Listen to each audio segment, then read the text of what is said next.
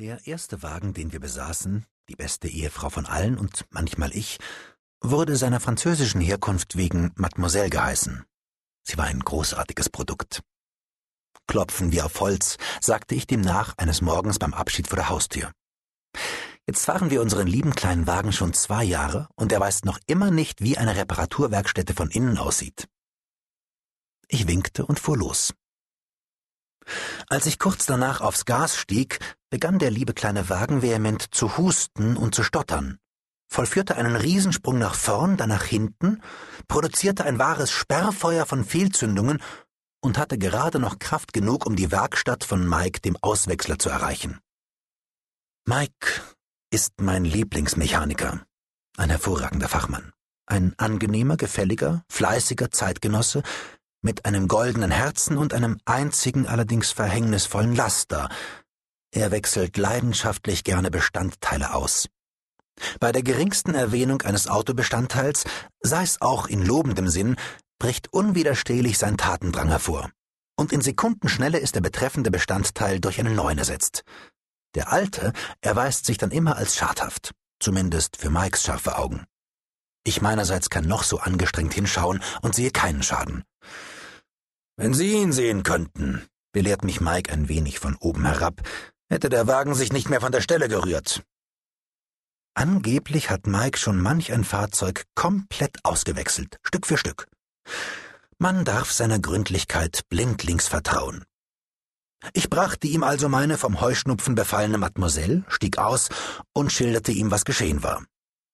Mike setzte sich ans Steuer, startete, trat aufs Gas, und Mademoiselle hustete weder noch spuckte sie, gab keine Fehlzündung von sich und keinerlei störendes Motorengeräusch.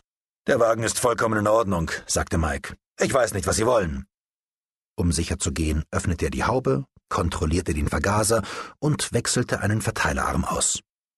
Ich fuhr ab. Mademoiselle glitt majestätisch die Straße entlang. An der nächsten Straßenecke erlitt sie einen neuen, heftigen Hustenanfall, dem eine Fehlzündungskanonade folgte. Wütend kehrte ich zu Mike zurück. Er ließ ein anderes, inzwischen angelangtes Opfer stehen, startete Mademoiselle und fragte, wollen Sie mich zum Narren halten? Ich gab ihm mein Ehrenwort, dass Mademoiselle kaum, dass wir ihn verlassen hatten, in ihren alten Husten verfallen war. Mike schnitt eine Grimasse, wechselte zwei Zündkerzen aus, sie waren schadhaft, und sagte, Sie sollen bis ans Lebensende so gesund sein wie dieser Wagen. Ohne zu wissen, womit ich mir diesen Fluch verdient hatte, fuhr ich los. Diesmal dauerte es etwas länger, ehe Mademoiselle ihren nächsten Anfall bekam. Ich fühlte, wie mir das Blut zu Kopf stieg, aber da half nichts. Ich ließ den Wagen stehen und begab mich zu Fuß in die Werkstatt. Mike, sagte ich, Sie müssen mit mir kommen. Mike verfärbte sich, und die Ausdrucksweise, derer er sich bediente, ließ an Ordinärheit nichts zu wünschen übrig. Er hätte den Wagen zweimal kontrolliert, sagte er, und ich verstünde vielleicht etwas vom Schreiben, aber in Bezug auf Autos wäre ich ein Analphabet. Schließlich gab er meinen flehentlichen Bitten nach und ging mit mir. Mademoiselle erwartete uns am Straßenrand. Mike startete sie. Zum Teufel, brüllte er. Der Wagen läuft wie ein Uhrwerk. Ja, Jetzt, brachte ich zitternd hervor, aber fahren Sie doch einmal mit ihr. Wir fuhren eine halbe Stunde in einer zum Bersten angespannten Stimmung. Wohlgelaunt war nur Mademoiselle. Sie ging mit unbeschreiblicher Eleganz in die Kurven, steigerte beim Überholen mühelos ihr Tempo und gebärdete sich überhaupt musterhaft. Wieder in der Garage angelangt, wandte sich Mike mit angewidertem Gesichtsausdruck an mich. Hysterie ist eine gefährliche Krankheit. Sie brauchen eine Behandlung, nicht der Wagen. Mike, bitte glauben Sie mir. Ich lag beinahe im Staub vor ihm. Solange Sie da sind, macht der Wagen keine Schwierigkeiten. Aber wenn er weiß, dass er mit mir allein ist, Blödsinn! Tun Sie mir einen einzigen Gefallen, Mike, flüsterte ich. Sagen Sie laut und deutlich Shalom auf Wiedersehen. Schlagen Sie die Tür zu und tun Sie so, als ob Sie weggingen. Aber in Wirklichkeit Bleiben Sie neben mir sitzen.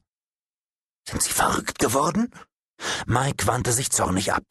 Er weigerte sich sogar, irgendeinen Bestandteil auszuwechseln. Schweren Herzens machte ich mich auf den Heimweg. Eine Weile ging es ganz gut. Aber in der Arlosorow-Straße fing es wieder an.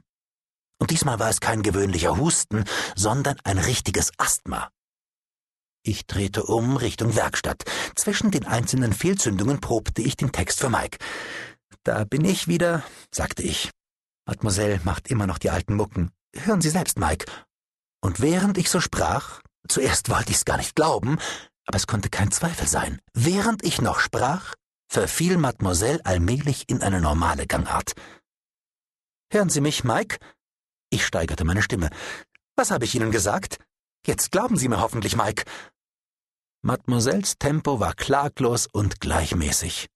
Das Summen ihres Motors klang wie Musik. Und dabei ist es dann geblieben. Wenn sie mich mit Mike sprechen hörte, benahm sie sich wie ein wohlerzogenes Auto.